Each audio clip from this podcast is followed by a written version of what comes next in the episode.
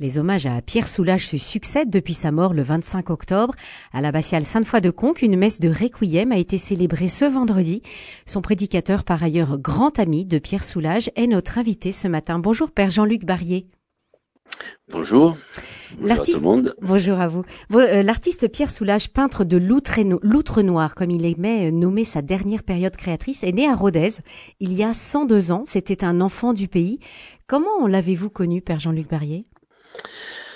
Oh, je l'ai connu euh, à l'occasion de l'inauguration, de, l'ouverture euh, du musée Soulage à Rhodes, puisqu'à l'époque j'étais euh, prêtre à, à Rhodes, et c'est à cette occasion-là que je l'ai rencontré. Tout simplement parce que j'ai été, ces, ces outre-noirs ont été un choc pour moi, un choc émotionnel, un choc artistique. Et euh, j'ai fait un petit article pour le journal paroissial euh, disant que pour moi c'était euh, la hum, représentation picturale la plus ou l'évocation picturale la, plus forte qui m'était jamais été donnée de voir du mystère de la résurrection, puisque la lumière du monde a jailli de l'obscurité absolue du tombeau et Pierre Soulages fait jaillir la lumière du noir. C'est toute sa peinture. Sa peinture est une recherche de lumière et quand on voit un outre noir, on voit la, lumière jaillir en tous sens euh, de ce tableau. Une lumière qui est indicible, qui est, impressionnante, que l'on, recherche, que l'on aperçoit, qui est colorée, voilà, Paradoxalement, alors que c'est un tableau noir, donc euh, il y a effectivement cette lumière qui se dégage. Donc vous avez écrit ce, petit texte dans, dans le, le, journal de Rodez, et, et, et, après Et après, Pierre m'a répondu par un courrier très gentil, me disant qu'il il avait apprécié ce que j'avais écrit, qu'il aimerait qu'on en parle, qu'il espérait me rencontrer. Bon, j'ai pensé que ça pouvait être une formule de politesse, sauf que Quelques temps après, un 14 octobre, à 9h30, le téléphone sonne et c'était Pierre Solage qui était sur Rodez et qui me demandait si j'aurais l'amabilité de lui accorder un quart d'heure. Voilà, c'est terme. Et c'est comme ça que tout a commencé. Et c'est comme ça que tout a commencé. Nous avons commencé à discuter, et puis euh, depuis, on se voit euh, très régulièrement. Euh, je descendais à 7, les rencontrer régulièrement. On se téléphonait beaucoup aussi avec Pierre. Donc euh, un ami euh, cher à votre cœur. Alors, euh, tout à fait. juste pour terminer sur sur cette inauguration du musée de Rodez, hein, il a été ouvert en, en 2014. Il abrite 250 œuvres.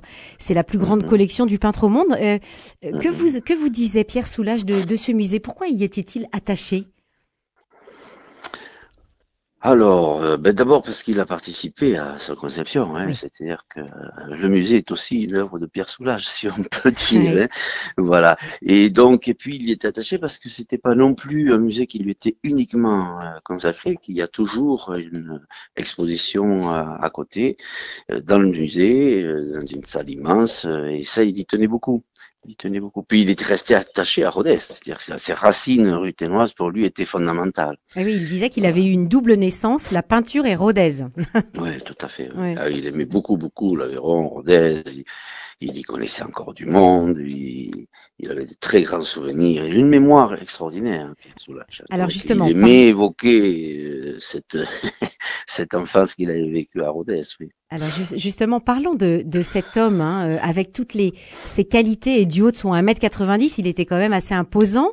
Euh, ah, dans dans l'homélie que vous avez prononcé vendredi à Conques, vous évoquiez pourtant un homme profondément humble.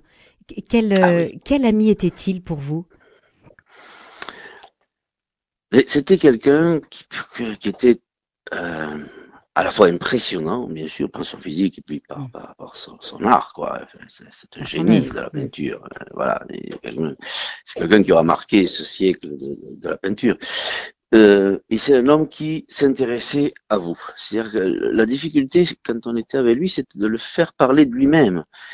Euh, les rencontres étaient des questions sur qu'est-ce que tu, qu'est-ce que vous faites, comment ça se passe, etc., etc. il, il s'intéressait aux gens profondément. Euh, il était impressionnant parce qu'il a une mémoire extraordinaire. Quand il a su que mon papa était tailleur d'habits, il m'a expliqué tous les instruments du tailleur d'habits de la rue Combarel. Vous voyez, il, s'intéressait toujours énormément aux gens, et qui que ce soit. C'est-à-dire qu'il était aussi capable de parler avec un agriculteur et de lui parler de race de, vaches. Il était capable de parler avec un vigneron et il était intarissable sur les cépages. et toujours dans la question, dans la compréhension.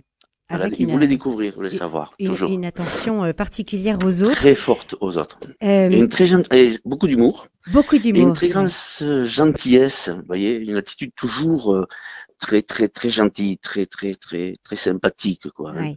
Carole Delga justement dans son hommage du, du, 26 octobre disait comme à chaque rencontre ensemble nous avons ri. Donc ça ça ah recoupe effectivement ce que ce que vous disiez sur son humour. Ouais. Il, était, euh, il était marié à Colette, euh, donc 80 ans de mariage. Et donc vous, quand vous alliez souvent à Sète, euh, vous forcément vous vous côtoyez ce, ce couple très uni. Oh là, un couple fusionnel, un couple extraordinaire. Moi, ils m'ont toujours impressionné. Je, je, suis toujours reparti de là-bas avec le cœur plein de joie et de paix parce que j'avais vu un homme, une femme dans un amour que je dirais fusionnel Mm. Toujours très attentifs l'un à l'autre, très très très attentifs l'un à l'autre. Ils vivaient l'un pour l'autre. Et Pierre Soulages répétait tout le temps que sans Colette, il n'aurait rien fait. Et d'ailleurs, il demandait toujours son avis à Colette. Sur quoi que ce soit, il demandait son avis à Colette. Toujours, toujours. Euh, dans, le, dans, dans, sa vie publique, on peut se demander quel homme il était, parce que c'est vrai que ses œuvres euh, euh, connaissent une renommée internationale. Il a été le premier peintre vivant admis à l'Ermitage à Saint-Pétersbourg. Il a été exposé à New York dès 1949, euh, présent au Musée d'Art moderne à Paris. Il a exposé dans de nombreux endroits, Tokyo, Mexico, Dakar, etc. Et pour son centenaire, une exposition lui était consacrée au Louvre, une consécration dont avaient seulement bénéficié Picasso et Chagall. Ça aurait pu lui monter à la tête et, et, et pourtant, euh, dans une vie publique, quel, homme était-il? Oui, alors l'exposition du Louvre l'avait beaucoup touché. Et il a, il a, ça, ça l'avait, il a été très ému et très fier quand même de, cette, de cette exposition. Il a fait trois œuvres euh, monumentales et magnifiques. J'ai pas compris comment, à l'âge qu'il avait, il a été capable de peindre ces trois œuvres énormes. Oui, c'était physique. Un travail monstrueux. C'était énorme. Mais alors après dans la vie publique, il était très simple. Il vous parlait rugby, il vous parlait, euh, on parlait avec lui comme on parle avec n'importe qui, quoi. Hein. On parlait des choses qui l'intéressaient, qui nous intéressaient. On pouvait parler littérature, on pouvait parler musique, on pouvait parler euh, de beaucoup de choses. C'était, c'est pas quelqu'un qui cherchait les mondanités, si vous voulez. C'est pas quelqu'un que vous alliez trouver dans les salons et les fêtes euh, mondaines. C'était pas son truc. Il préférait recevoir ses amis. Il en avait beaucoup, beaucoup d'amis, et qu'il recevait avec grand plaisir euh, à 7 ces derniers temps. Voilà, c'était son plaisir. Mais après, non, les mondanités, les, il les fuyait. Je, je les, il était parfois à Rodez parce qu'il savait que là, on ne viendrait pas le chercher. il était plutôt tranquille. Alors, quand on parle de l'œuvre de Pierre Soulages, on voit des toiles saturées de peinture noire, de grandes toiles le plus souvent, et vous l'évoquiez comme euh, le grand outre noir, euh, un, un, tableau de 4 mètres sur 1 mètre 30, qui a été, euh, nous le disions, exposé à l'occasion de son centenaire. Alors, est-ce que vous... Il y en avait trois. Il y en avait trois, pardon, tout à fait. comment vous, est-ce que vous l'avez vu vous-même travailler, ou est-ce qu'il vous a partagé, même si vous, vous disiez qu'il qui posait beaucoup de questions et qui parlait pas beaucoup de lui. Est-ce qu'il vous expliquait un petit peu comment, comment il travaillait? Oui, alors, on ne le voyait pas travailler. Quand Pierre travaillait, il était tout seul avec Ismaël, son aide, mais on ne le voyait pas travailler. Par contre, ce que j'ai eu la grande, grande joie de vivre plusieurs fois, de nombreuses fois, c'est on allait à l'atelier et il faisait, on s'asseyait tous les deux l'un à côté de l'autre, et il faisait défiler tous les tableaux qu'il venait de peindre. Voilà et on les regardait, il me donnait ce que j'en pensais, on parlait sur ces tableaux. Parce que c'était une technique pour Pierre. Pierre peignait beaucoup, mais il gardait peu. Et donc, euh, il gardait les tableaux longtemps et il les, vit, il les regardait très régulièrement. Et il fallait que les, tableaux durent, si vous voulez, qu'ils continuent à, lui plaire euh, longtemps, et alors il les gardait, il les signait. Mais beaucoup ont été détruits, hein, c'est-à-dire que beaucoup euh, disparaissaient. Et, le fait de les regarder avec vous ou avec d'autres de ses amis, c'était aussi une façon de, de, faire cette sélection? Je pense, oui, mm. je pense, oui, oui, oui, oui, tout à fait. Moi, j'ai vu, j'ai vu des, un tableau. Euh, c'est une anecdote, mais on, on, regardait dans des tableaux et on nous présente un tableau et il me dit qu'est-ce que vous en pensez de celui-là? Je lui dis, écoutez, celui-là, moi, il me dit pas grand-chose. Est bien, il est beau, mais il ne me parle pas. Il me dit, vous avez raison, il est kitsch, il est, il est trop parfait, euh, vous avez raison, de toute façon, il est pas. Non, non, ça va pas. Et il est parti euh, dans le coin de ceux qui allaient être brûlés. C'est assez impressionnant. c'est fou, hein, c'est fou. En, en 2022, il, il, indiquait, euh, au départ, la toile est entièrement noire, mais lorsque je travaille mm. avec une pâte noire, je ne travaille plus avec du noir, je travaille avec la lumière qui réfléchit l'état de surface de la couleur que j'apporte. Cette lumière dont, dont, dont vous parliez tout à l'heure, Père Jean-Luc Barrier, quel était en fait son secret?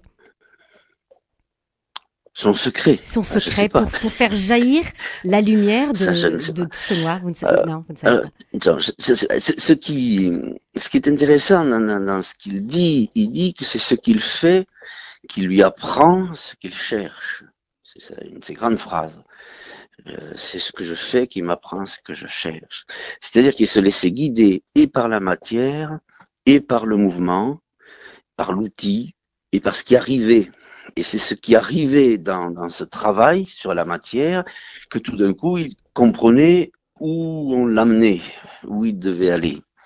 Il se laissait guider au fur et à mesure, en fait, c'est ça? Voilà, voilà. Et ça, je trouve ça très intéressant parce que, voilà, on sent, on sent bien un Pierre qui n'était pas dans la maîtrise, si vous voulez, même s'il était extrêmement euh, comment dire, perfectionniste. Hein. Euh, il suffit de voir euh, le film qui a été fait sur la fabrication des vitraux de, de, de, de Conque pour voir c'était un grand, grand perfectionniste. Un très Mais n'empêche que voilà, il, il, se laissait guider par le geste et par la matière parce que ce qui se produisait. Et quand il y avait un accident, c'était à partir souvent de l'accident, ce qu'il appelait un accident, que ben, voilà, l'idée venait de, de ce qui allait se passer après. Oui, parce que accident, il raconte euh, dans un article qui a été publié par euh, par Lacroix le, le, au, mois de, enfin juste après sa mort là, il, raconte qu'un jour il a fait un trou dans une toile et c'est justement cet accident qui a euh, qui a qui a qui l'a motivé à continuer et qui a qui a développé sa créativité en tout cas.